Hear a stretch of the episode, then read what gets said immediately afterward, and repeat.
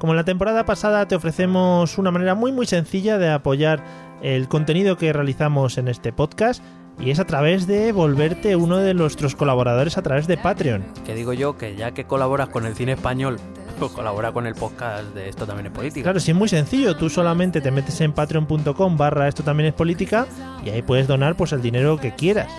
Eh, o sea, todo lo que dispongas no lo quieres dar, bienvenido es. Un eurillo, bienvenido es. Desde un euro a, en adelante todo lo que quieras. Te metes en la página, analizas nuestros objetivos, nuestras recompensas, pues ya te lo piensas. Pero piénsatelo para bien, o sea, la, la consecuencia final es que por favor ayúdanos. Patreon.com barra esto también es política. Entra ahí, lo miras, te lo piensas y nos dejas tu pequeño donativo para que podamos seguir creciendo con el podcast.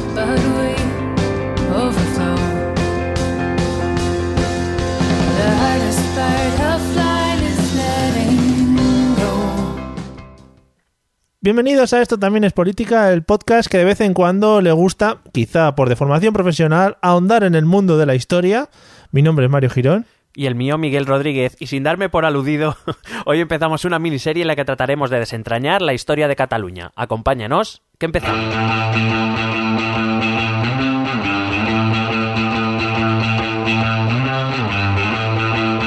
Esto también es política.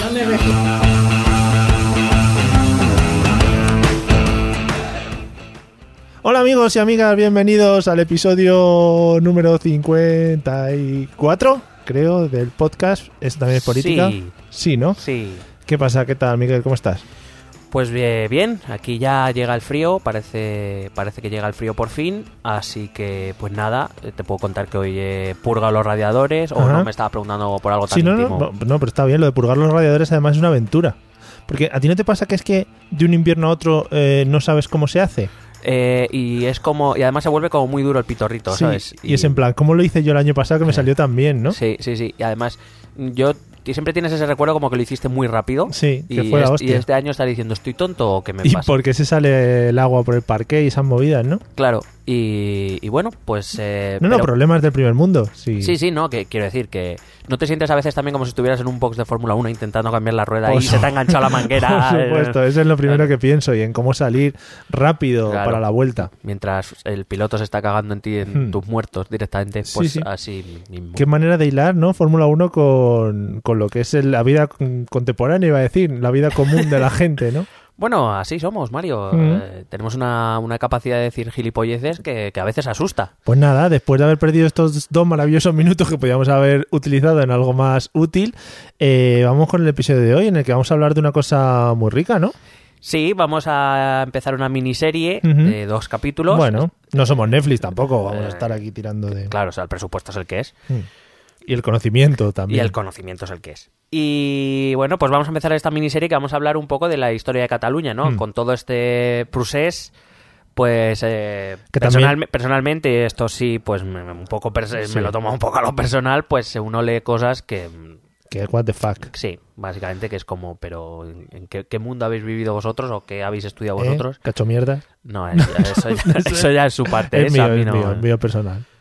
Y nada, pues vamos a intentar ver un poquito Qué esto el nacionalismo que se siempre dice, que es un estado que nació, eh, bueno, el otro día nos pasaron por el grupo de Telegram, que si es un estado que nació en 1300, que lo de la Generalitat, lo de no sé qué, lo no sé cuántos, pues vamos a intentar ver qué hay de cierto y que hay un poquito, ¿no? Lo que viene siendo de, Bulo. de cuentito. Eh, Cuéntame, además siempre lo decimos que muchas veces la situación actual depende en parte de lo que ha pasado en la historia y quieras que no, es una parte importante, aunque, bueno, algunos pues se la tomen a broma, ¿no?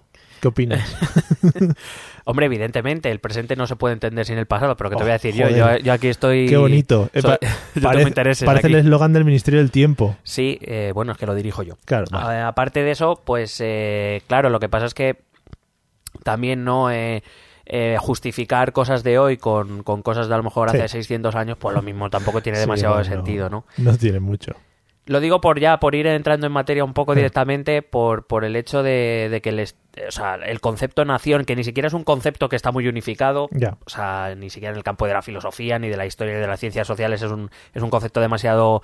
eh, digamos, eh, aceptado universalmente, Mm. tiene bastantes variaciones, pero vamos, que ese concepto de nación es algo que surge, eh, nación entendida como un territorio, con unas ciertas Sí. características comunes, es algo de finales del siglo XIX, entonces me hace mucha gracia eh, justificar un Estado en el siglo XXI con ideas del siglo XIV, cuando en el siglo XIV lo de la nación no sabían, vamos, algo que ni les... No estaban les- muy les preocupados, pairo, claro. No estaban preocupados por esas cosas. Tenían otras movidas entre manos. Claro, el mundo. eh, hay algo que a veces se nos olvida, que es que en el siglo XIV, el XV, el XVII, el mundo funcionaba de otra manera. Sí, pero muy poco, muy poca Pero bueno, diferencia. pero eh, como decía, porque no te estropee un buen titular, pues es lo mismo que no te estropee un buen eslogan, una buena campaña, el hecho de decir estas cosas. Pues dos o tres cosas, que no habría Facebook, ni WhatsApp, ni cosas de esas, pero un poco más. Afortunadamente estoy empezando a pensar cada vez más. Efectivamente.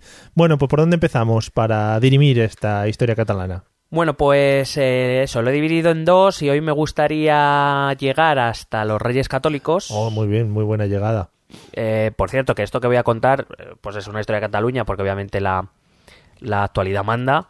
Pero vamos, que cualquier día hacemos la de España también, que, parece ser que, por si acaso alguien se le olvida, el nacionalismo español también hecho con la historia que sea los cojones, como cualquier otra tendencia política.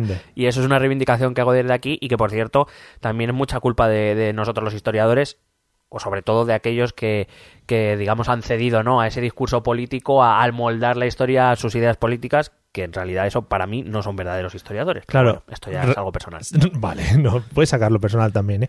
Recordemos también que vamos a hablar de historia, amigos. Por lo tanto, aquí habrá poca subjetividad en el asunto, en los temas que vamos a tratar. Sí, o sea, cuando algo parece claro, diré que es claro. Cuando algo está abierto a interpretación porque no tenemos suficientes datos, pues lo diré también. O sea, no- Vale.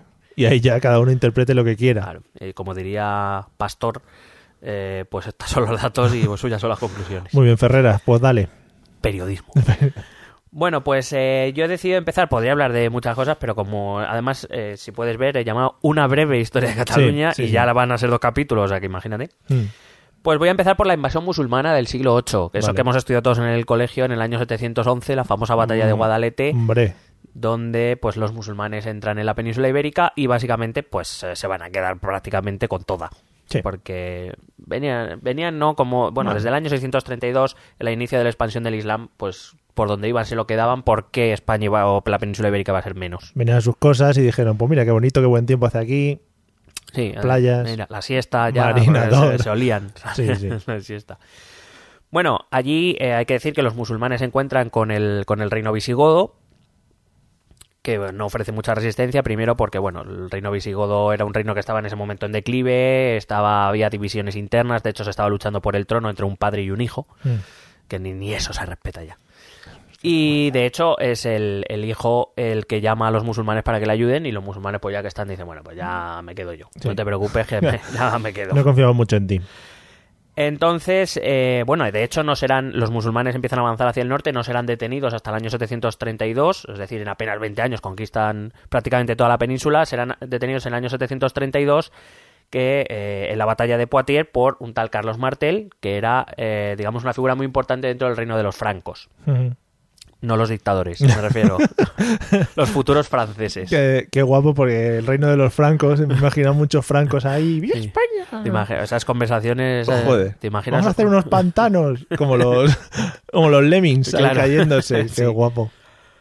Eh, bueno, también te los puedes imaginar en plan Minions. También, Los amarillos. también, también. Toma, para tú, pantano. ¡Banana! Sí, sí, joder, buenísimo. Bueno, total. em, este Carlos Martel, que fue, se considera un... Bueno, la, la dinastía carolingia, Carlomagno, algo os sonará, aunque sea del nombre. Carlomagno... o de la, dina- bebida, de la bebida, Sí. que hay un ponche o algo así. La, la dinastía de Carlomagno empieza con Pipino el Viejo, pero realmente Carlos Martel es el que más mm, impulso le va a dar. Em, con lo cual, eh, digamos, Carlos Martel está sentando su poder en, en el- en lo que hoy es Francia, en lo que hoy sería Francia, y eh, pues consigue detenerles. Aquí en la península ibérica apenas quedan unos pocos núcleos de resistencia que se van a sentar todos en el norte, bien en la zona de los Pirineos, la zona del Pirineo Navarro, la zona del Pirineo eh, Aragonés, lo que hoy es el Pirineo Aragonés o el Pirineo Catalán, y el más conocido que quizá es la, la zona de Asturias, eh, con el famoso Don Pelayo y, y Melendi. Por favor, claro. Y Fernando Alonso. Hombre, No, yo por decir asturiano ya. Sí. Eh, bueno, Fernando Alonso tampoco ganaba carreras con un McLaren Claro, allí, no. lo digo. Bueno, eh, estos cuatro focos, eh, más o menos que os he dicho, bueno, a ver, la zona norte, Asturias, Picos de Europa, un poco la zona de, de lo que hoy sería País Vasco también, van a ser los cuatro focos iniciales de la resistencia que van a empezar a ir a bajar y lo que se inicia con lo que se conoce como reconquista. Bueno, eh, yo vuelvo otra vez a los francos. Esta dinastía, Carlos Martel, uno de sus descendientes a finales de siglo se- será Carlomagno, el Mm. famoso Carlomagno, que siendo ya reino de los francos y evidentemente ante la amenaza de tener al sur de los Pirineos a una fuerza como la musulmana, pues decidió crear, eh, precisamente ya más allá de los Pirineos, un- en tierra ya de la península ibérica, creó, decidió crear una especie de territorio tapón ¿vale? Que le permitiera iniciar una defensa antes de, la, de los Pirineos para que a él, en cualquier caso, si los musulmanes atacaban, les diese tiempo para poder defender su frontera sur. Que es lo que se va a conocer como la marca hispánica. Pero que aquí es donde muchos catalanistas de esta nueva historia catalana eh, dicen que es el origen de Cataluña. La marca hispánica hay que recordar, y podéis ir a cualquier mapa histórico, lo podéis en Google, es magnífico. La marca hispánica va desde el Mediterráneo, sí, lo que hoy sería, por ejemplo, la zona de Gerona, incluso. Barcelona alcanzaría, pero llega hasta Navarra, o sea, pasaría también por Aragón, no es una cuestión de. Bueno, Salvo que esto esta, esta gente crea que Navarra es Cataluña. hay que también. anexionar ahí, Claro, ¿eh? claro. Que al final esta marca hispánica era como lanzar a gente ahí a que se los coman an- y para luego prepararse ellos tranquilamente. Claro, ten en- sí, ten en cuenta además que lo que hacen es ellos, según avanzan los musulmanes de sur al norte, hay gente que va huyendo hacia el norte y, se- Claro. y muchos se van al reino, tras pasar los Pirineos, se van al reino de los francos. Lo que va a hacer Carlomagno va a ser crear esta marca donde va a reasentar a estos, a estos que han venido desde la península ibérica, Claro. los vuelve a mandar a la península ibérica, a estos territorios. Es un territorio que depende directamente de Carlomagno, pero digamos que sí, evidentemente, la marca es un, en el caso de que los musulmanes ataquen, será esta población hispanogoda en esta marca hispánica la que, la que recibirá el primer ataque, lo que le dará tiempo a Carlomagno a movilizar sus tropas en Bueno, caso de, de que vea peligro. les daba ayuda económica, Sí, sí, asistencia, dependían, dependían. De hecho, eh, Carlomagno dividió el territorio en diferentes condados y al frente de cada condado puso a un conde de origen franco, es decir, no, no le dio lo- los territorios directamente Mm. a los a los hispanogodos, sino que directamente se lo dio, o sea, lo, lo regían Sí. los condes eh, francos. Esta marca hispánica, eh, bueno, lo- en la historia de Cataluña siempre se enseña que los condados originales eh, que crearon la Cataluña fueron creados por Carlomagno. Son Sí. eh, Ampuria, Rosellón, Besalú, Gerona, Barcelona, Osona, Cerdaña, Urgel, Pallars y Ribagorza. Habría- había otros, es decir, a partir de ahí todo lo que hoy sería Aragón y Na- Navarra eran condados también, dentro de la marca hispánica. Pero, Pero bueno, solo se quedan esos que son los que cuadran Efecti- con... vale. Efectivamente. Eh, y mm, es lo que se conoce como los condados catalanes, es decir, el origen de lo que en el futuro y según vayamos viendo vamos a conocer como eh, condados catalanes o el Principado de Cataluña. Pero, repito, esta franja conectaba con navarros, incluso llegaba a la zona de los vascones, pasaba por zona aragonesa, o sea que no era algo exclusivamente catalán. A Carlomagno le sucedió Luis I el Piadoso, al que también se le conoce como Ludovico Pío. Eh, los, los nombres ah, son, ¿Qué buen- nivel, eh? son buenísimos. No, pero nivelazo. Hombre, O sea, no, so- no, no solo ofrecemos un nombre, sino que ofrecemos dos. bueno, los ofrece, yo, yo los leo. Vale. Bien. Bueno, evidentemente, cuando una cuando cualquier tipo de reino o territorio tiene un dirigente de la talla de Carlomagno, pues el siguiente, por mucho que quiera, pues no. Sí, poco pampli- digamos, no es lo mismo. pamplinas. Claro, no es lo mismo. Em, entonces, eh, digamos que la muerte de Carlomagno va a iniciar un proceso de, em, digamos, de debilitamiento de este imperio carolingio. A esto se añadió que los hijos de este Ludovico Pío empezaron a pegarse entre ellos para ver quién se iba a quedar los territorios. Qué bien. Em, de hecho, durante un- estando su padre en vida, que era el heredero y el, el- el rey, eh, le quitaron la corona al padre. O sea, que, Claro, cojo- hombre. o sea, para que veas ¿no? lo que era el amor. Hay que ir adelantándose ya, Claro. para planearlo. Luego se la devolvieron, pero vamos, que para que veas que este era el rollo. Y evidentemente la fortaleza y el empaque que Carlomagno le había dado al imperio, pues se deshicieron cuando empezaron estas luchas, sobre todo intestinas. Y en un intento de, de fortalecer la parte sur de su territorio, eh, bueno, eh, eh, Ludovico Pío fue em, sucedido, bueno, sus territorios se repartieron entre sus tres hijos finalmente, la- Ujú. el, eh, que le quedaba la parte sur se llamaba Carlos II el Calvo, Carlos el Calvo. Qué bien. Eh, es que esos, sí, a esos reyes a los que no les dan ningún adjetivo en plan el luchador, el Sí. guerrero, el sabio, le dan el calvo, plan, has hecho poco, ¿no? También. es como tu único, tu Claro. único mérito es, es no tener calvo, pelo. En plan, bueno, pues nada, así pasa la historia, amigo. Em, bueno, pues eso, va a decidir eh, se va a decidir inte- intentando reforzar un poco su propio territorio. En los condados eh, de la marca hispánica va a decidir reforzarlos dándole a un solo conde la dirección de varios condados al mismo tiempo. Este primer conde, que va a tener un poco de, de fuerza, va a ser un, un hombre de origen hispanogodo. Se va a llamar Sunifredo I. Un bonito nombre que se está perdiendo, también te digo. Sí, eh, yo solo conozco a uno. Suni. al, al Sunny Delight. Total, eh, ¿nos dan dinero por esto? No, Venga. creo que no todavía. Eh, bueno, este Sunifredo I fue conde de Osona, Besalú, Gerona, Cerdaña, Urgel, Narbona, Atlle, Besiers, Lodeva, Magalona, Confien y Nimes Muy bien. Al mismo tiempo. Muy bien. Aquí he dicho muchos condados que están todavía, o sea, que están en el otro lado de los Pirineos, Claro, que de son del sur de Francia. Es decir, para que sigamos pensando que esta marca hispánica sigue dependiendo del reino de los francos, no es nada, ninguna entidad independiente. Em, te, te- te van a sorprender varios nombres. Eh, esta, re- esta reunión de, de condados en solo una figura sucede principalmente porque em, el, el conde de Urgel, eh, bueno, era conde de Urgel y Cerdaña, digamos que no, no era alguien del agrado de Carlos el Calvo. Que es como, joder, si no eres del agrado de Carlos el Calvo, muy mal lo has tenido que hacer. ¿Sabes cómo se llamaba? Aznar I. Hombre, bravo. Bravísimo. Qué giro de guion. Madre mía. Sí, sí, pues espérate que hay algunos también ahora que vienen muy, muy buenos. Joder. Bueno, digo, este Sunifredo fue el primer conde de, de origen hispanogodo y no, y no franco. Claro, esto es que me- condados francos, Aznar, es, es- una historia magnífica. Es que le estás tirando por tierra a todos los historiadores catalanes ya. O sea, que es más español que. Aznar, ¿me lo dices? joder, nada, bueno. coño. Joder. Total, que el hijo de este Sunifredo, cuida el nombre, porque hemos hablado de Carlos el Calvo, Sí, sí. pues Sunifredo es eh, padre de Bifredo el Belloso. Imagínate qué reunión ahí, el Belloso y el Calvo, ¿eh? Pero Bifredo, joder. Bifredo, Que Bifredo. es como doble, dos Fredos, ¿no? no es un Fredo, son dos. Eh, sí, Maravilloso. el, el... Bueno, iba, iba a decir una cosa muy mala. Vale. que si era algún helado de... Como, Bifredo. como- como el frigodedo, pues el Bifredo. Bifredo. Bien. Em, este Bifredo el Belloso, que en catalán es Guifré el Pelós, Hombre, bonito. eh, es considerado como el origen histórico de Cataluña, bueno, más mítico que Joder. histórico realmente, por cierta historiografía catalanista de la que, pues eso, este cucurú, que yo os aconsejo meterlo en YouTube, vais a echar unas risas. Mm. Bueno, eh, evidentemente, por lo menos de lo que yo tengo acceso, en historiadores considerados solventes, no por mí me refiero, sino en líneas generales Sí. por, por el gremio, eh, pues es una absurdez histórica. Mm, primero porque, eh, eh, aunque tuviera cierta importancia en la zona, vuelvo a repetir, es que el concepto Cataluña no...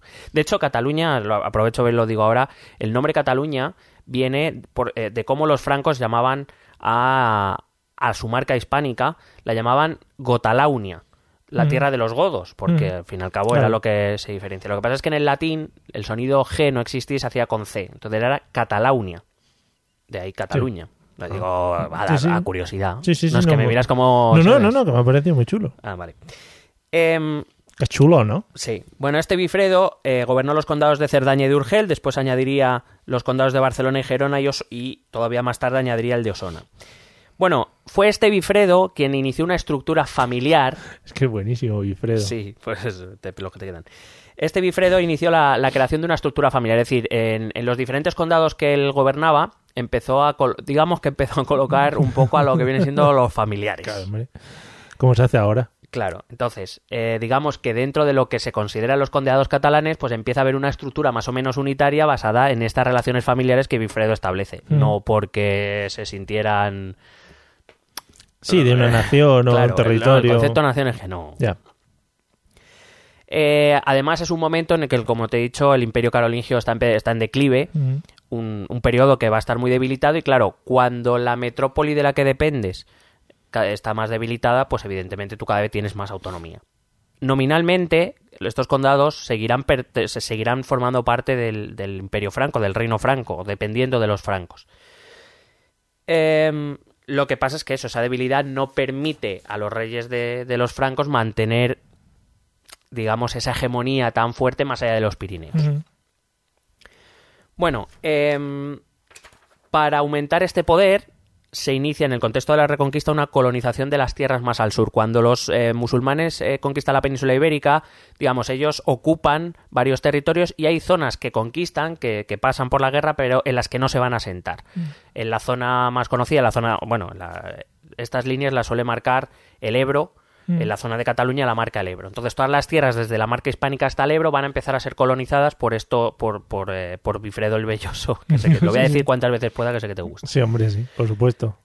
Eh, a la muerte de Bifredo, ya no voy a hablar mucho más, sus condados se repartieron entre sus herederos y si bien es cierto que vuelven a estar en manos diferentes, pero son de la misma familia. Es decir, ya hay una estructura familiar que más o menos le va, les va a permitir tener una cierta inte- integridad, o integración más bien, pero sin ser todavía nada parecido a, a una, una unificación o Sí. cosas parecidas. Eh, la separación definitiva de estos condados, no solo de los catalanes, de- del reino de los francos, se va a producir a finales del siglo X, cuando todo el norte peninsular es atacado sin piedad por Almanzor. Almanzor decide, bueno, hasta ese momento que los califas que habían tomado el gobierno eran unos eh, pusilánimes, Mm, muy bonita palabra también. él, él era un, un caudillo militar y empezó a llevar racias y, y expediciones de castigo a todo el norte, entre ellos a Cataluña. Bueno, la más famosa es la que le llevó a Santiago de Compostela, que cogió las campanas de la catedral y se las llevó Claro. a Córdoba. Eh, bueno, pero también lo va a hacer a Cataluña.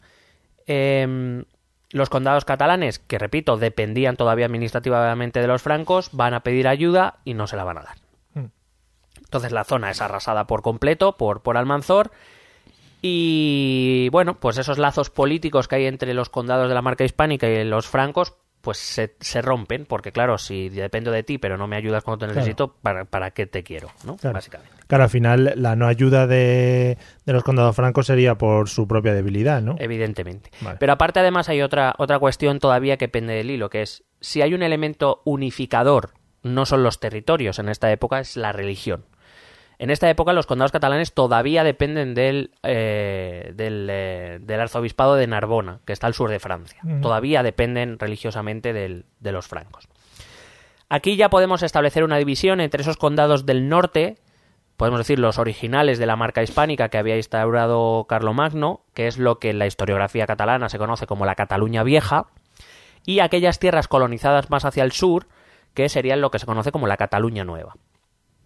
Mientras la, mientras la primera, la Cataluña Vieja, mantuvo costumbres más puramente hispanogodas, más influenciadas por el imperio, evidentemente, porque habían estado más tiempo bajo su influencia. Las segundas, pues tuvieron muchas más influencias árabes, evidentemente, por su continuo contacto con la población árabe, incluida en la, en la lingüística. De hecho, eh, quiero decir, por ejemplo, la manera de pronunciar el catalán no es la misma, por ejemplo, la que hay en Lleida que la que hay en Gerona. No, Sí. no es la misma. Eh, tras la desaparición de Almanzor, pues le pasó exactamente igual que le había pasado al Imperio Carolingio. Almanzor era una figura muy fuerte que cuando desapareció, pues eh, básicamente el califato vino a, a descomponerse directamente porque no existía una figura que pudiera mantenerla de la misma manera. Y ese es el proceso que acabará en lo que todos recordamos del colegio llamado los reinos de taifas, que nunca nadie se estudiaba, pero o sea, no sonaban de algo. Sí, sí, por ahí está la palabra. Bueno, pues esta debilidad fue aprovechada por algunos condes, canta- eh, algunos condes catalanes, principalmente por uno llamado Ramón Borrell, Borrell. Antece- debe ser antecedente de antecesor de Josep. Hombre, por supuesto. que va a liderar una expedición a Córdoba. O sea se va a liar a la manta de la cabeza va a ir a Córdoba. Allí va a conseguir derrotar a las fuerzas del califa lo que le permitirá principalmente reforzar su separación política de los francos vía el papado porque el papado estoy hijo de guay. Pues yo te apoyo claro que sí hombre si tú luchas ahí por los cristianos de bien este hombre también realizó expediciones más cerquita hacia el Ebro y hacia el Sí, Segre porque Córdoba ya te digo que no, ahí antes se, no, había, ahí se lió no había autovía a ni muerte, nada, ni había el AVE ni... y promovió las repoblaciones de estos, de estos lugares. Estaba claro que el conde de Barcelona, este Ramón Burrey, empezaba a tomar una preeminencia sobre el resto. eh, y bueno, de hecho, este Ramón Burrey tampoco va a renovar el juramento de. Su padre ya no lo había hecho, pero Ramón Burrey va a decidir no renovar el juramento de fidelidad a los francos, a la corona de los francos. Pero bueno, que aún así, por ejemplo, lo que es la separación definitiva, la lo que podemos llamar la independencia respecto al reino de los francos, no va a llegar hasta el siglo XIII Mm. por ejemplo, que es ahí donde sitúan la Cataluña independiente, pero claro, es independiente de los francos, pero ya dependía de la corona de Aragón, lo que no se dice mucho, pero Ya. bueno, a eso llegaremos ahora. Que también era importante el apoyo, en este caso, como dices, de la religión, ¿no? Si el señor Burrell este tenía detrás al Papa, era lo que le ponía por encima un poquito del resto de condes. Claro, vamos, lo iba a decir un poco más tarde, porque iba a hablar también del origen de la señera y todo esto. Mm. Pero básicamente es que el concepto nación como, como territorio con unidad, vamos a llamarla lingüístico- lingüístico-cultural, no existe. Eh, los territorios son territorios patrimoniales, donde el que manda, digamos, es como su propiedad. No, Sí. allí lo de nación no. Entonces, el elemento unificador, podemos decir, no era un territorio, no era una lengua, no era una cultura, era la religión. Y, a estas alturas todavía la religión, por ejemplo, digo, siguen dependiendo hasta que se recupere Tarraco o Tarragona eh, y se recupere el arzobispado, va a seguir dependiendo del, del arzobispado de Narbona. Claro, quizá el pueblo como sí no, no estaba pensando en ese momento en nuestra identidad como nación o el como pueblo estaba pensando en a ver si dejan de joderme. en sobrevivir, ¿no? Sí. Sería su máxima... Básicamente.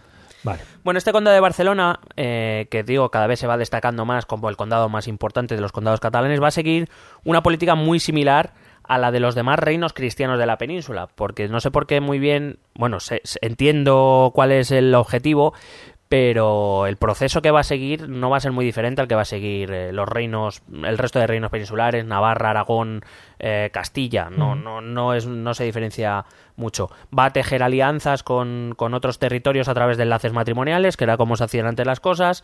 Eh, de hecho, por ejemplo, el, el propio hijo de este Ramón Burrey, que se va a llamar Berenguer Ramón I, Muy bien. se casó con la hija del, conde de del entonces conde de Castilla, Castilla todavía no era reino, mantuvo fluidas relaciones políticas con Sancho Garcés III, que era rey de Navarra, eh, aparecerá como árbitro en un conflicto entre los nobles y el, porvo- el propio conde de Barcelona, Alfonso VI de León, o sea, la relación Sí. era patrimonial, o sea, era entre nobles, eran entre reyes, condes, no... Aquí lo de la nacionalidad, repito, no... No les importaba demasiado, ¿no? Un huevo le importa. ya. Ya en el siglo XII, Ramón Berenguer III va a instaurar la sede arzobispal de Tarragona, como te acabo de decir antes, y nos encontramos en un sistema plenamente feudal, exactamente igual eh, que en el resto de reinos cristianos. Un sistema feudal en el que existe una cúspide, un señor que toma el territorio como si fuera suyo y todo lo que hay dentro es suyo y puede disponer de ello.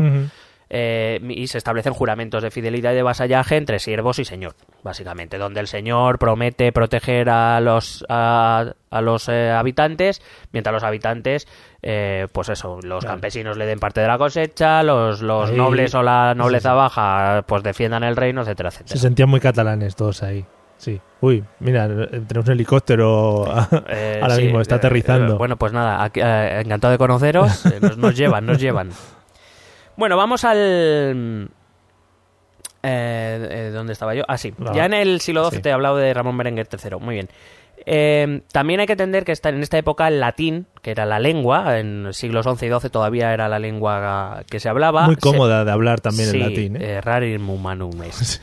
Total, que el latín se, va- se empieza a deformar en esas lenguas vernáculas que van a dar, eh, en el caso de los condados, el catalán, pero que en la zona de Castilla y León va a empezar a ser el, el castellano, que en la zona de Galicia va a ser el gallego, que en la zona de Aragón va a ser el aragonés, que también existía, que no era el catalán, o que en la zona de Portugal va a empezar a ser el portugués.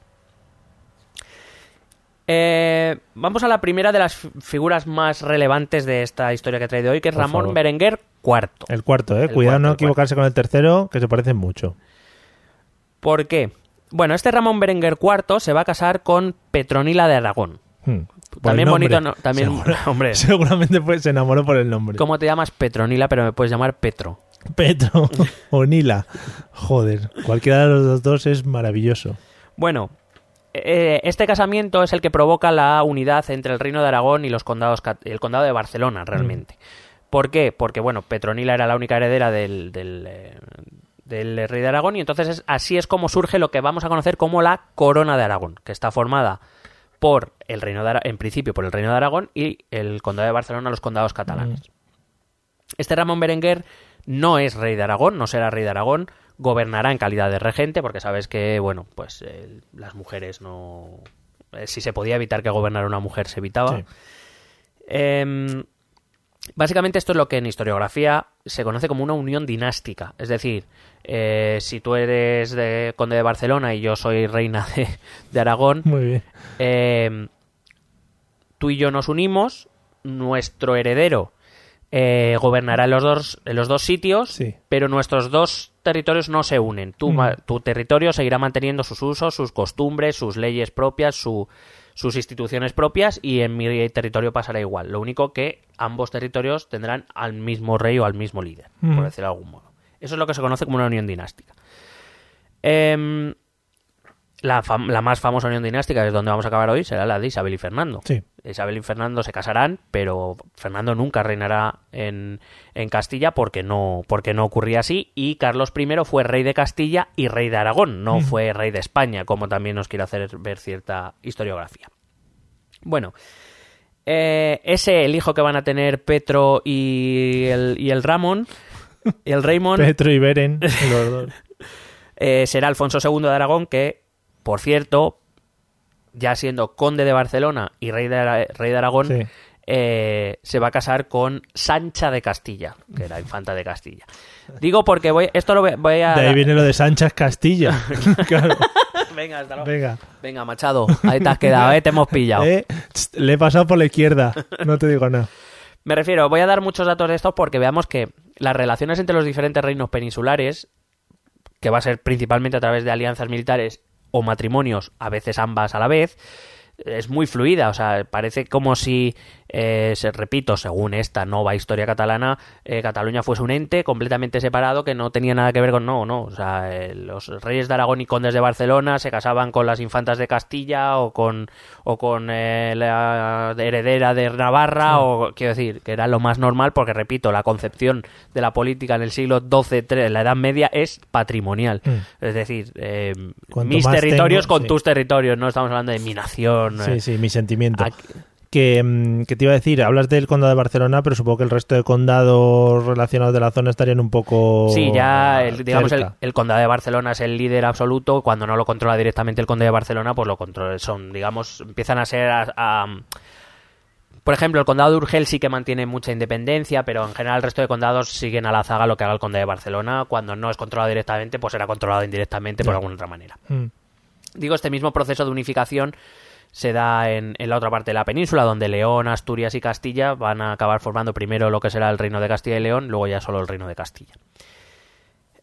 Em, es en este momento cuando los reinos de Castilla y León y la corona de Aragón empiezan a repartirse las zonas de influencia de la reconquista, decididos a que vamos a echar ya de- a expulsar definitivamente a los musulmanes, de qué parte te encargas tú y de qué parte me encargo yo. Mm. Y digo que aquí es donde te voy a hablar un poco del origen de la señera. La leyenda cuenta que eh, Bifredo el Belloso, te lo Mm. voy a volver a decir porque sé que te gusta, Sí, recibió de Carlos el Calvo un honor en pago por algún servicio militar que, que le hubiera dado. Y eh, su origen sería que eh, Carlos el Calvo se presentó ante Bifredo el Belloso, que estaba herido, mojó sus dedos en su sangre, sus cuatro dedos en su sangre, y le hizo cuatro barras en su escudo que era dorado. Mm. ¿Vale? Ese es el origen mítico de la, de la señera. Pero este mito, evidentemente, tiene muchos problemas. Para empezar, porque no, no está muy claro que Bifredo el Belloso y Carlos el Cabo pudieran coincidir en algún momento, porque cuando Bifredo era muy joven, Carlos el Cabo ya estaba a punto de palmarla. Es decir, Sí. por las fechas que se manejan podría ser, pero resulta Mm. muy complicado pensar que pudieran, eh, digamos, coincidir a, a esas alturas. Y aparte porque, por ejemplo, los escudos heráldicos, entendidos como tal, no empiezan a aparecer hasta finales del siglo XI, principios del XII. Y ya te he dicho antes, Bifredo es del, del siglo X, o sea, no, no- del siglo IX, X, o sea, siglo IX. Eh, no, no, no tiene mucho, mucho Mm. sentido. Entendido este escudo heráldico, repito, como un escudo que pasa de padres a hijos. Sí. ¿no? Eh, evidentemente, enseñas identificadoras las ex- existían, Mm. pero me refiero a este sentido del escudo heráldico de las cuatro, la, la señera que va a pasar de un, de un conde de Barcelona a otro conde de Barcelona, eso no existe todavía en Tam- época de el También Belloso. menu- menuda parafernalia, ¿no? Lo de meter los dedos en sangre y tal. Es más de Juego de Tronos que. de Sí, un poco de, de Juego de Tronos o de. ¿Cómo se llama la saga esta Gore? Sí, que tiene 10. Show. Show. Tiene sí, sí, sí. sí, pues un poco Mete los dedos en mi cuerpo y me pintas una bandera. Claro. Bueno, esta leyenda eh, donde toma fuerza es en el siglo XIX. No sé si te acuerdas, en el primer capítulo que hablamos de Cataluña, en el, que el- fue el capítulo número 4, yo te hablé de la El Renaissance. 4. de la Renaissance, sí, sí, esa, me, por sí seguro. me suena, porque. Básicamente es el origen del nacionalismo catalán. Mm. Pues es- este nacionalismo catalán en el siglo XIX va a crear esa nación de la que te he hablado antes, la va a crear a base, pues eso, de buscar en la historia y de adaptar ciertas eh, leyendas, historias o mitos a lo que interesaba. Y esta historia, pues es una más de ellas. Está muy bien como, como origen Claro, sí, sí. mítico, todos tienen eh, leyendas de, de generación, leyendas de origen, etcétera. Pero bueno, que la historia no. Los datos, desde luego, que de, de los que disponemos no, no soportan esta Y historia. además que le pone, a ver, para los que apoyan esta historia de Cataluña, le pone una fecha muy específica en el pasado que dices, joder, pues mira, si empezamos ahí, Claro. cuanto antes mejor. Pero repito, esa, esa noción de, de nación catalana, en el Ujú. caso de los catalanes, en, en cualquier caso, porque los nacionalismos son del siglo XIX, el- esa, esa leyenda ¿no? de la unificación de España con los reyes católicos es completamente falsa a nivel histórico, Mm. también se crea en el siglo XIX. O sea que, para que veamos que un poco es, es el siglo XIX el origen de todo. Vale. Bueno, la primera muestra documentada que tenemos eh, de esta señora es un documento sellado de Alfonso II de Aragón, concediendo unos privilegios a una villa, donde como sello real pues aparece eso, la, la- la bandera con las cuatro, o sea, bueno, un sello con cuatro barras oscuras sobre fondo más claro. Lo que hace pensar que eh, la tendencia general es a pensar que es un símbolo en realidad de origen aragonés, porque si el primero que lo utiliza es eh, eh, este Alfonso II de Aragón, su padre no lo había utilizado, siendo conde de Barcelona, ni sus antecesores, pues tiene más sentido que parece, o podría tener más sentido que ese símbolo venga de Aragón y no de Cataluña, que en realidad da igual, Sí. es que, pare- que parece que, de hecho, si lo piensas, Cataluña tiene una señera, Aragón tiene una señera, Mm. Valencia, la comunidad Sí. valenciana tiene una señera y, la- y las Islas Baleares tienen una señera, o sea, porque más o menos van a eh, a partir de que se crea esa corona de Aragón se van a compartir los símbolos, es el Claro. símbolo de la corona de Aragón. Sí, Pero bueno, que ya puestos a aclarar, pues intentamos aclararlo todo. vale. En realidad da igual de dónde venga origen. Sí. Es absurdo. Bueno, eh, los que mantienen la teoría de que es de origen catalán eh, hablan de que hay una estatua ecuestre de Ramón Berenguer IV en Barcelona que porta un, un anillo, un sello, en un- con un escudo y que son cuatro barras. Lo podéis buscar en internet porque, bueno, ahí puedes... Sí, parece que hay barras, pero está... o sea, es... Porque no es un escudo redondo, es un escudo, digamos, en forma de lágrima y entonces, pues, se medio intuyen tres barras, como mucho si quieres, porque la mitad está desgastado. Si lo miras muy rápido, igual sí que las ves. Entonces, de hecho, mi comentario es, eh, podéis encontrar fácilmente en internet y ¡puf! Cada uno ya que piense en lo que sea. Sí, por eso que no sé, no sé si queda, si son cuatro, si son tres, no, no- está, muy desgastado, la parte central ver, no se ve nada. Entonces, sinceramente, a mí me parece una prueba muy débil. Pero que incluso, si queremos aceptar eso, eh, eh, para esa estatua, este Ramón Berenguer IV ya era, eh, ya se había casado con Petronila, ya era regente de Aragón, ya era, quiero decir, volvemos entonces, eh, sustenta más la teoría de que este símbolo vendría de Aragón, que no es hasta cuando se casa con Petronila cuando este empieza a usar este símbolo, con lo cual, eh, por eso te digo, no podemos afirmar rotundamente cuál es el origen, por eso digo, aquí es donde digo ya al oyente que, que Vale. decida. Eso sí, lo que, lo que podemos afirmar es que se convirtió en, el emble- en un emblema heráldico de la eh, dinastía reinante, la corona de Aragón, no de Cataluña exclusivamente. Digo, los reyes de Aragón eran, o sea, los, los titulares de la corona de Aragón eran reyes de Aragón y condes de Barcelona, al tiempo. Eh, y vuelvo a recordar una vez más que los territorios en esa época son elementos patrimoniales de las familias reales y nobles, que no lo del sentimiento de nación no existe. Claro, aquí ya Son- la... En realidad estos son emblemas familiares, no son emblemas territoriales. Es decir, las, la señora del siglo XIII representa al rey de Aragón y conde de Barcelona, no representa Sí, ni, a, la- al ni a pueblo, los ni- condados catalanes, no, no, representa a al, un al rey, territorio, claro. sí, sí. Vale, entonces ya el hijo de Petronila y Ramón Berenguer ya digamos que era el que empezó a usar este Exact- distintivo. Exactamente. Y en cualquier caso, la señera o la, la cuatribarrada será incorporada al emblema real de la casa reinante cuando viene Carlos I, Mm. eh, que bueno, dura hoy. Los Borbones también lo incluyeron en nuestro el escudo español, que aparece en la bandera, eh, aparecen los escudos de los cuatro reinos o cuatro territorios que, que se unificaron. Eh, la teoría, bueno, esto también, repito, ese escudo es, es dinástico, o sea, no es, no es del territorio, es el escudo de la familia real, Sí. recuerdo. Que aparece pues el escudo de Castilla, el escudo de León, eh, el de Navarra y la de la- el de la corona de Aragón. Que a veces se dice es el de Cataluña. Bueno, de Cataluña, de Aragón, de Valencia y de, de Baleares también. Vamos a pasar a Pedro II de Aragón, que fue el rey de Aragón en las batallas de las Navas de Tolosa, 1212, que marcará evidentemente un antes y un después en la Reconquista. Es decir, Pedro, eh, lo que simplemente traigo a Pedro II de Aragón para que veáis que esas relaciones entre reyes eh, se siguen manteniendo fluidas. En esa batalla se unen eh, Pedro II de Aragón, Alfonso VIII de Castilla y Sancho el Fuerte de Navarra.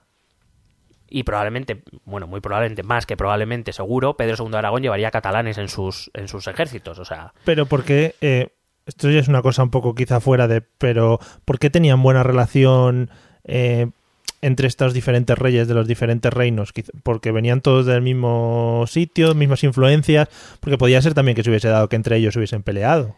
eh, y alguna vez ocurrió, evidentemente por intereses territoriales principalmente, pero digamos que los matrimonios son formas de sellar alianzas. Si tú y yo compartimos territorio, no en el sentido de que estamos en el mismo, sino que tu reino está al lado del mío, pues es mucho más fácil que tú y yo nos llevemos bien antes que meternos en una guerra cuando tenemos una guerra con los musulmanes. Más en, la- en el caso de la corona de Aragón, donde tienen la amenaza de los francos al norte también, pues lo más lógico es, mira, yo me voy a llevar bien con el de al lado, vamos a crear una alianza, por lo menos de esta parte me preocupo, porque si tengo que pegarme con los musulmanes, me tengo que pegar con los francos y también me tengo que pegar con los castellanos, pues no me da, pato, no me da la vida. Ya, ya. Entonces Sí, ya, ya. Era, era muy lógico y los, y los reinos cristianos evidentemente tenían un enemigo en común, que eran los musulmanes, y luego además en el caso de, de la corona de Aragón se une la amenaza de los francos, claro. Ya, vale, vale. Eh, bueno, de Pedro II de Aragón voy a pasar a otro de las grandes figuras de la historia catalana, que es eh, Jaume I. Jaime I el Conquistador. El en- Conqueror. el- sí, Sí. en catalán es el Conqueridor, El creo. con- sí, no llegó. Bueno, em, estamos viviendo una época en la que evidentemente los reinos cristianos están en una época de bonanza, están reconquistando el territorio, además, pues bueno, eh, al poder aumentar las tierras de cosechas, pues su población va aumentando, entonces eh, el aumento de población hace que este Jaime I busque una salida territorial que encontrar en el Mediterráneo, eh, es decir, va, a empezar a- a explorar por el Mediterráneo, no explorar porque ya era conocido, pero me refiero a hacer eh, salidas al Mediterráneo para intentar buscar lugares que colonizar, que poder llevar a su población, digamos que está empezando a haber un exceso de población.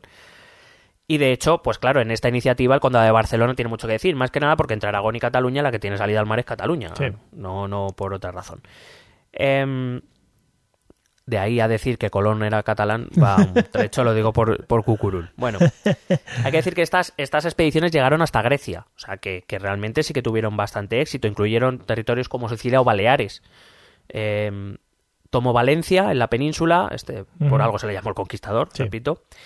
Eh, y de hecho, Jaime I, fíjate que en vez de crear o añadir esos territorios a los ya existentes, bien sea el Condado de Barcelona, aquellos que estaban en el mar, o Valencia, el Reino de Aragón, lo que va a decidir va a ser crear dos reinos nuevos, el Reino de Mallorca y el Reino de Valencia. Em, que, repito, es este momento, estos también tienen señera por precisamente por eso. Claro. Eh, se casó este Jaume, eh, Jaume, Jaume, Jaume Jaume. I, se, se casó con Leonor de Castilla, otra infanta castellana. Repartió los reinos entre sus dos hijos que le sobrevivieron, pero bueno, con el tiempo, entre que uno muera antes de tiempo y otro no sé qué, van a acabar todos otra vez bajo el mandato del rey de Aragón. Eh, Jaume I, eh, le voy a llamar así, es que me gusta más. Sí. Jaime I em, va a coincidir en el tiempo con uno de los grandes reyes de Castilla, con Alfonso X el Sabio. Qué De hecho, ambos, siendo todavía Alfonso eh, príncipe, su padre estaba enfermo y él estaba ejerciendo la regencia, digamos, pero eh, no, todavía no era rey, llegaron a un pacto en 1244, en el que eh, decidían que eh, Jaime I cedía a Castilla la, con- la reconquista de Murcia. Joder, ¿en qué hora? Eh, a cambio Sí. de cederles espacio, que por natural, decir, naturalmente al bajar parece más obvio que Sí, es territorio también, aragonés, sí. claro.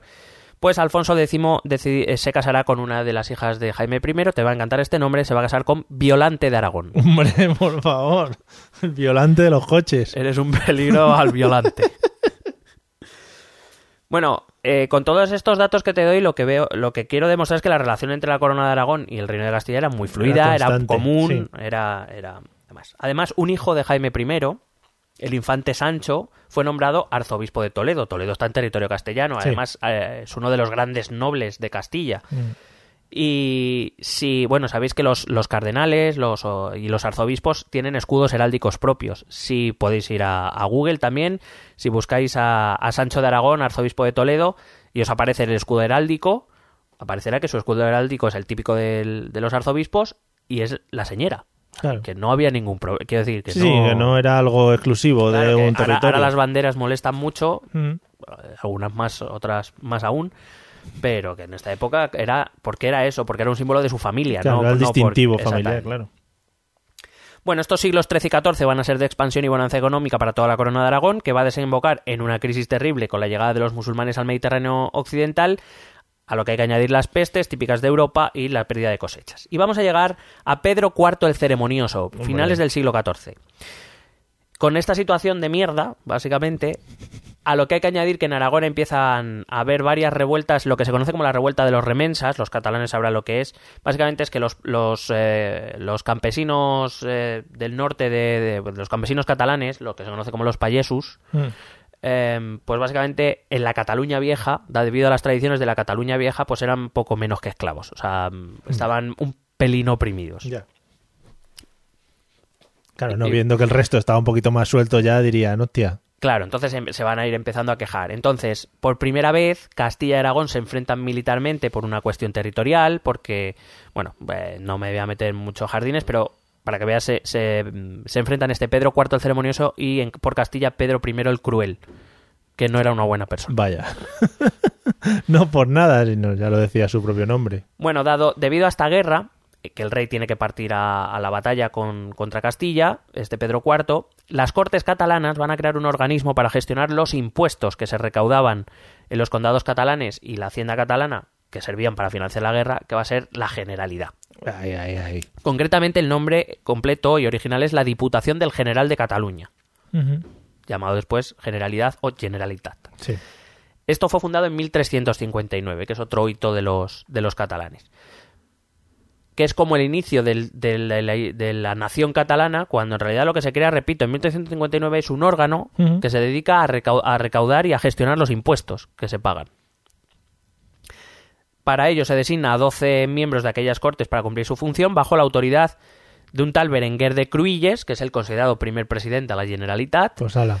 eh, pero vamos, que esta generalidad, por ejemplo, no es exclusiva de Cataluña. También Mm. la hay en Valencia, también la va a haber en Mallorca y la va a haber en Aragón. Porque cuando el rey está ausente, pues alguien tenía que gestionar. Es verdad que esta, eh, esta generalidad, sobre todo en Cataluña, sí que es verdad que cuando el rey no estaba, digamos, asumía algún tipo de rol político. Pero su origen es el que es, por mucho que, que intenten disfrazarlo. Es un gestor, es, digamos, es el Montoro de la época.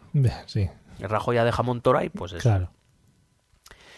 Em, fruto de la, de la paz de Almazán, en 1375, el infante Juan, el que será el futuro Juan I de Castilla, se va a casar con Leonor, que es hija de Pedro IV el Ceremonioso. Una vez más.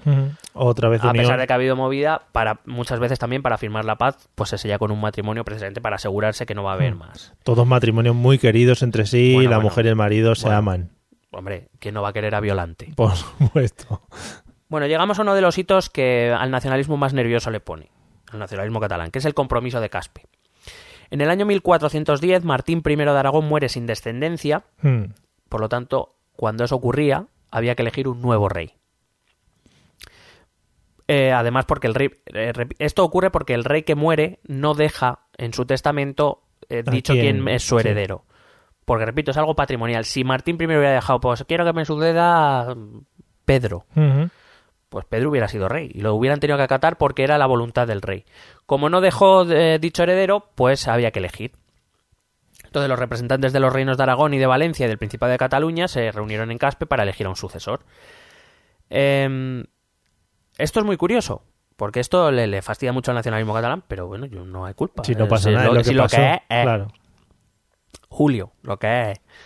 Eh, total, que mm, se reúnen tres compromisarios de Aragón, tres compromisarios de Valencia y tres de Cataluña. Los de Mallorca, digamos, se lo dejan dicho a los catalanes. Claro, lo tenían más chungo para trasladarse. Eh, y van a elegir a Fernando de Antequera como rey. ¿Quién es este Fernando de Antequera? Fernando de Antequera es el segundo hijo del rey de Castilla. Vaya.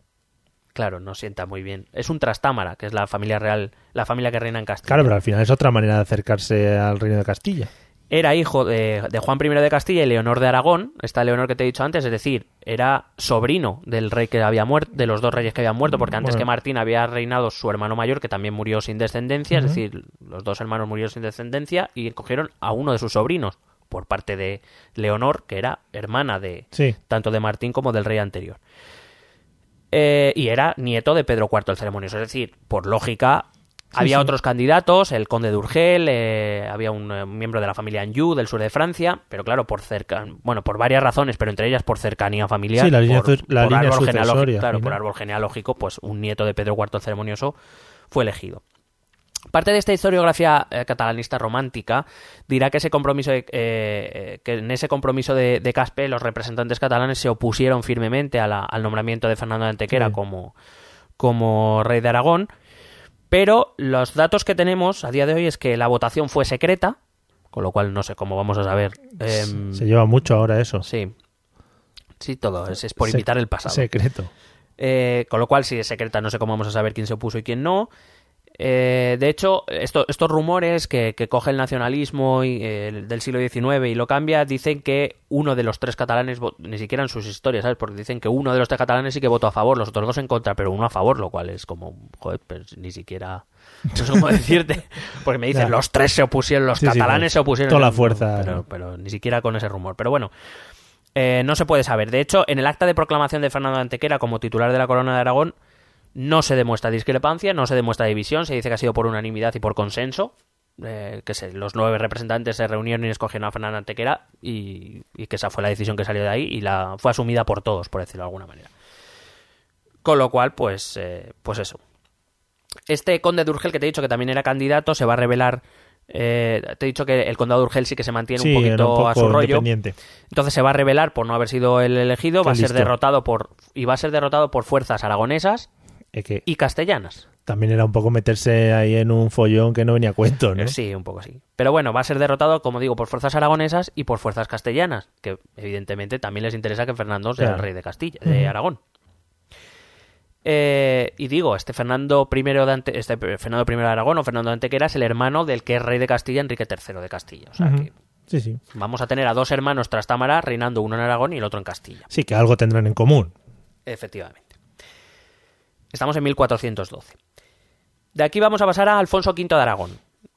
Nacido en Medina del Campo, Castilla, se casará con María de Castilla, hija de Enrique III, es decir, con su prima. Mm, Bueno, Pero bueno, esto sabemos que... todo, fíjate los borbones. sí. Eh, este Alfonso V de Aragón murió sin descendencia, por lo que el trono pasó a su hermano. Él sí lo dejó dicho en su, desta- en su testamento que el tren, el tren iba a decir, que el, el trono quedaría para su hermano, que es Juan II. Este Juan II es bien conocido porque es el padre de Fernando el Católico y que se casó con Blanca de Navarra, que era la heredera del reino de Navarra. Para que veas otra vez cómo aquí, Sí, aquí se reparten el juego entre, Sí, entre sí. cuatro.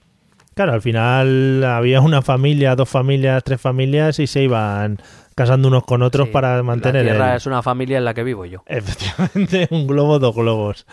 Bueno, ¿qué haces con los papeles? No, básicamente ya te voy a contar, te voy a contar una historia, va a ser un poquito, o sea, me voy a entrar un poco más en profundidad, pero me parece una buena historia que también explica muchas cosas y que no se suele contar. Juan II de Aragón, que en Mm. la serie Isabel aparece como un rey bonachón y sabio, en realidad era un hijo puta con pintas. Es decir, Claro. era, era un rey bastante autoritario, bastante... Hijo puta con pintas me gusta Sí, mucho, sí. me gusta mucho. Era vocabulario de la época. No, que además con las pintas que llevaban en esas épocas sí que... Madre mía, ¿eh? Mucho fleco ahí, mucho... Mucha calza, ¿no? Buah. Bueno, total, eh, él tuvo un hijo con esta Blanca de Navarra, que era que por tanto se iba a convertir en heredero Te del parece rey. un vino también, Blanca de Navarra. Sí. Te lo venden ahí. Bueno, Su primer hijo, que es eh, Carlos de Viana, en teoría él iba a heredar Navarra por parte de su madre y el condado de Cataluña y bueno, y la corona de Aragón por parte de, de su padre. muy jugoso eso. Bastante. Eh, lo que pasa, bueno, al principio no, porque recuerdo que Juan en principio no iba a reinar en Aragón, porque iba a ser su este hermano Alfonso V de Aragón, él no le iba a tocar. Eh, entonces fue nombrado heredero del reino de Navarra por su abuelo, lo que conllevaba el título pues de príncipe de Viana. Al morir su madre, Blanca, pues se convirtió en el heredero de, de Navarra directamente. Eh, y lo que pasa es que en el- su testamento su madre le pedía, claro, eh, me refiero, ella era, era la, reina, pero quien gobernaba era él, era Juan. Este Sí. Juan, que será rey de Aragón, todavía no lo es, eh, será rey de Aragón. Entonces lo que le pide en su testamento es que no tome el título de rey sin el consentimiento de su padre, digamos, porque Por tenía un dirán. carácter difícil, Sí, sí, por el que dirán, para no liarla. claro. Em, Hazle caso a tu padre, hijo. déjale que, reine, déjale que reine ya, si a ti te queda tiempo. Pregúntale a tu padre. Em, de hecho, eh, bueno, por supuesto, eh, a Juan no le sentó nada bien que su hijo tuviera la posibilidad de echarle del trono, que básicamente él se casó con Blanca pudiendo reinar en, en Mm. Aragón de facto y que iba a venir su hijo a quitarle, pues no le sentó muy bien. Digamos que Juan no tenía un carácter afable. Sí, no estaba él por la labor. Em, Era como Pedrerol, ¿no? Que parece que sí, pero luego dice, joder, qué pero- mala hostia tiene este tío, sí, ¿no? básicamente. Vaya ejemplo más bueno. Bueno, en ese caso, eh, Carlos de Viana en principio pareció mantener la calma y Juan decidió tomar nueva esposa. Ah. Se había muerto Blanca, pues Ah, se casó rey- con una noble castellana. A rey muerto, Pues pues reina puesta. Eh, se, se casó con una noble castellana que pronto le dio un hijo, este primer hijo, al que van a llamar Fernando. que Está muy bien lo de dar hijos, ¿no? En, lo- en cuanto a reyes se refiere. Si te dan hijos las reinas, dices, joder, qué buena reina me ha salido. Bueno, es que mm, por desgracia eso era así. La- las mujeres, las nobles y las, las miembros de familias reales mm, se las casaba para que tuvieran hijos y poco más. No. Eh, bueno, pues eso. eh, cuando Juan tiene un hijo de esta segunda esposa, que es el futuro Fernando el Católico, pues las tensiones entre Juan y su hijo pues crecen eh, y se inicia una guerra civil entre padre e hijo. Porque claro, el hijo ve ya peligra su... Porque claro, si, si su favorito evidente va a ser, va a ser Fernando y no Carlos, pues tenemos un posible problema. Bueno, eh, se va a iniciar una guerra civil entre padre e hijo que va a acabar con el hijo en la cárcel. Tenía todas las papeletas. Fue liberado poco después, eso sí. Lo que pasa es que le obligaron, Juan obligó a su hijo a tener que irse a Sicilia, a los territorios de aragoneses de Sicilia. Juan es proclamado rey de Aragón cuando Mm. su hermano muere y eh, al poco va a nombrar a su hijo Fernando conde de Ribagorza y señor de Balaguer, que es un título de los varios que hay dentro de los condados de Aragón, pero del rey de la corona de Aragón. Pero digamos que va dando una idea de que, Sí. bueno, Navarra te puede tocar por madre, pero Aragón vete olvidando Ya. y en realidad él era el primogénito, o sea, él debería tener derechos. Entonces, eh, es verdad que aunque existe una concordia, una especie de reconciliación entre padre e hijo, pues Carlos, a través de un emisario, va a empezar a mover sus cartas así un poco por, por lo bajini. Y lo primero que va a hacer va a ser intentar acordar su matrimonio con la hermana, o hermanastra, bueno, hermana solo de, de padre, de Enrique IV de Castilla, que era quien estaba reinando en ese momento. Esa hermana era Isabel de Castilla, futura Isabel la Católica. Bueno, eh, con este movimiento y queriendo ganar tiempo, él se, se embarca rumbo desde Sicilia rumbo a Cataluña, donde notifica su llegada al rey a las cortes catalanes, porque, a las catalanas, porque lleva, él iba a Barcelona. Eh, lo que pasa es que Juan le dice que si quiere firmar esa paz, Carlos tiene que firmar un documento por el cual Navarra pasaría a ser parte de Aragón. No, diga, no, no una unión dinástica, sino una unión territorial. El problema residía en que los nobles de Navarra decían que por los cojones, eh, que van a ser que Buena ellos- seña que la gente se ha Sí. perdido, que has hecho con tu dedo. Sí, una peineta, una... ¿Cómo es? Una butifarra. Sí, efectivamente. Básicamente los nobles de Navarra va a decir que de qué voy a ser yo aragonés. ¿Por qué? ¿Por qué? ¿Por qué? ¿Por qué? Claro, porque anexionar Navarra a Aragón significaba que los territorios navarros quedaban a disposición del, del rey de Aragón. Si el rey de Aragón decía, tú fuera y pongo a Mm. uno mío, pues ya está. No había más tu tía. Bueno, em, Carlos llega a Barcelona, donde es recibido con muchos honores, algo que a Juan no le gusta mucho. Porque los catalanes reciben muy bien a Carlos porque odian a Juan Ya. que repito no tenía un carácter muy allá. Entonces escribe a lo- eh, Juan este escribe a los notables de Barcelona diciéndole que no se esfuercen tanto en, en dar la bienvenida a Carlos, entre otras cosas porque él todavía no le ha nombrado heredero. Ya. Así lo deja caer, ¿no? Sí, un sí. poquito. Finalmente se encuentran padre e hijo. Este le pide que le nombre primogénito y por tanto heredero de, de la, de la corona de Aragón, que bendijese su casamiento. Le, le dice que, oye, mira, he estado trabajándome a Isabel de Castilla. El problema fue que la madrastra de Fernando tenía más o menos los mismos planes para su hijo Fernando, es decir, casarla con Isabel de Castilla y darle la corona de Aragón, conseguir la corona de Aragón para su hijo. Sí. Recuerdo que Carlos era hijo de Juan, pero no de esta segunda O esposa. sea, que Isabel de Castilla estaba un poco ahí para el que cayese, ¿no? También. Sí, de hecho eso va a ser uno de los grandes problemas porque Isabel va a decir, bueno, me casaré- ¿estás tonto? Estás tonto. bueno. Eh, Te imaginas a Michelle Jenner, ¿no? Haciendo claro, sí, esto. sí, sí. Bueno. Eh, Juan II se negó a, a nombrarle primogénito, concertó la boda de Carlos con la infanta Catalina de Portugal, porque él quería casa- a Isabel de Castilla tenía que casarse con Fernando. A esto hay que añadir que el descontento de buena parte de los nobles y de la población eh, castellana con Enrique IV, ya un día os contaré la historia que es muy interesante, de Juana la Beltraneja, bueno, obligó prácticamente a designar a su herede- como heredera de Enrique IV a su hermana Isabel y no a su hija Juana. Mm. Porque los rumores decían que Juana era hija de el, eh, digamos de uno de los de uno de los caudillos militares del ejército de Enrique que era Beltrán de la Cueva, por eso se llamaba la Beltraneja. Vamos, básicamente que este Beltrán de la Cueva se había fornicado a la reina porque el rey era un incapaz. Fíjate, habría posibilidades también, ¿no? A ver, evidentemente esto todo es movimiento de intereses de las familias nobles que no están a- algunas eh, no están muy a gusto con Enrique y lo que quieren es cambiar el tema y buscar una nueva una nueva un nuevo gobierno y se van a reunir primero en torno de hecho al, al hermano tienen un hermano tanto Enrique como Isabel tienen un hermano lo que pasa es que este muere muy joven y entonces se empiezan a reunir en torno a Isabel. Pero bueno esa es otra historia que ya contaré. Es en este momento cuando eh, em, Enrique IV de eh, ¿Dónde Eh, Castilla Sí. viene a buscar a, a Juan II, ayuda para, para, para pedir ayuda a Juan II, y entonces es cuando se entera que, pues eso, que, que su hijo ha estado urdiendo tramas a sus espaldas, etcétera, y digamos que no le sienta muy bien, y Juan decide convocar a todas las cortes, las cortes catalanas, a las cortes aragonesas, a las cortes valencianas a las cortes mallorquinas. Los parlamentarios acuden pensando que por fin va a nombrar a Carlos eh, su primogénito y heredero, pero descubren que las intenciones de Juan eran bien diferentes. Eh, básicamente lo que solicitaba era ayudar a todos los territorios para defender sus estados, temiendo que el pacto entre Enrique IV y este Carlos de Viana fuese en realidad una traición para quitarle el trono.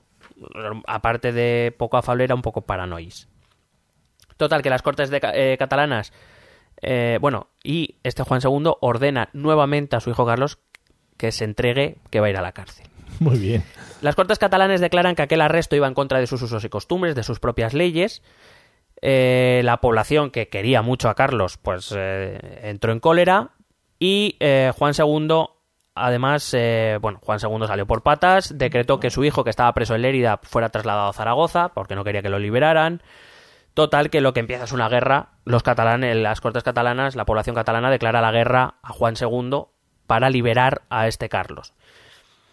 Em, bueno, se produce una guerra bastante de desgaste mm, en el que al final Juan II tiene que capitular, eh, liberar a su hijo, que acude a Barcelona para que sea nombrado por las Cortes catalanas, catalanes me ha salido, Catalans. las Cortes catalanas, em, digamos, el, el heredero. Sí. Y lo que pasa es que a los dos meses de llegar a Barcelona, Carlos murió. Vaya. O sea, después de toda la, de toda la Qué decepción de tío. Sí, Macho. es como fue un bluff Sí, sí, sí. que diría Vaya. Rajoy. Eh, eso, dos, dos meses antes. Carlos murió por una dolencia respiratoria, pero sabes que hay teorías conspiranoicas de Sí. que fue envenenado. Mm, Pero bueno, dio un parraque. Eh, la situación no cambió, la primogenitura ahora ya era así de todas, Claro, todas para no Fernando. Eh, pero Juan II se mantuvo bastante alejado de Cataluña, entre otras cosas porque las cortes jodido. catalanes, la- las cortes catalanas de- decretaron que Juan II no podría entrar en territorio catalán salvo que las, las instituciones catalanas le dieran permiso. La primera orden de alejamiento, ¿no? De la historia. Sí, sí. Lo que pasa es que, bueno, en esa época, al no estar el rey, repito, quien ejercía algún tipo de liderazgo político, etcétera, era la, la- la generalidad, o la Mm. generalitat. En 1462, Juan II decide que ya es hora de volver a Cataluña porque le place, y los nobles catalanes le vuelven a declarar la guerra. Lo que no previeron fue que en ese mismo momento los payeses de Remensa, los que, los que te he dicho antes, que de la Cataluña Vieja, los, los eh, campesinos de la Cataluña Sí. Vieja que están hasta los cojones, pues deciden levantarse también en contra de los nobles catalanes. Claro. Y se ponen de parte de Juan. Era los, los, el pueblo contra los nobles, los nobles contra el rey, el rey contra Dios. Supongo Contra que era todo el el mundo. siguiente que le quedaba. Em, pues básicamente se levantaron contra los nobles catalanes, se pusieron de la de Juan II. Juan II además consiguió una alianza con Luis XI de Francia. Eh, sin embargo, un detalle del que no se suele hablar y que creo que ilustra muy bien la inexistencia de eso que podemos llamar naciones en esta época, o países, o estados, o como lo quieras llamar, ocurrió durante esta, la llamada Primera Guerra de Remensa. Al declarar la guerra y aliarse Juan con Luis XI de Francia, la, general, la Generalitat había decretado que ellos habían dicho que consideraban desposeído de la corona a Juan II y decidieron buscar a alguien para ofrecerle la- la- el Principado de Cataluña. Ujú. Ya que no sabes eh, a quién se lo ofrecieron primero. No, A Enrique IV de Castilla. muy bien. Porque, claro, en su catalanidad decidieron escoger a un castellano. Claro, hombre. Quiero decir que, que no estoy, que no es una crítica, sino que simplemente veamos que, que es que el concepto nación o Cataluña, el concepto de nación catalana no puede existir cuando, en vez de, por ejemplo, ofrecérselo a, a, a un noble castellano, a un noble Catalán. se lo estás ofreciendo al rey de Castilla. ¿Por qué? Porque lo que están pretendiendo es mantener su integridad, so- sobre todo la, la- la nobleza catalana lo que pretende es mantener sus privilegios. ¿Y cómo lo puede hacer? Con un ejército. ¿Y quién tiene un ejército? Enrique IV de Castilla. No es una cuestión de nacionalidad, de orgullo patriótico, no, es una cuestión de que hay que defender los privilegios. Y quien no lo quiera entender, pues no- porque repito que lo que se está dando es una guerra de los payesos contra los nobles. Sí. Es decir, de clases no privilegiadas contra, contra la clase privilegiada catalana. No, no se está haciendo otro tipo de guerra. Enrique IV de Castilla envió tropas, de hecho liberó algunas ciudades catalanas. Algunas ciudades catalanas, incluidas Barcelona, levantaron pendones por Enrique IV. Lo que pasa es que eh, dentro de Castilla había una facción eh, de nobles cercana al rey que le convenció de que no aceptara el condado de Barcelona, que era un regalo envenenado, que podía haberlo sido. Eh, siguiendo siguiendo este, este afán nacionalista catalán, se le ofrecieron a un conde estable de Portugal y después a eh, un francés. Bueno, Para por- que- con un poquito de cada. Sí. Bueno, la guerra evidentemente fue vencida por los aragoneses. Por razones de Estado, Juan II y por primera vez en su vida decidió no aplicar venganza.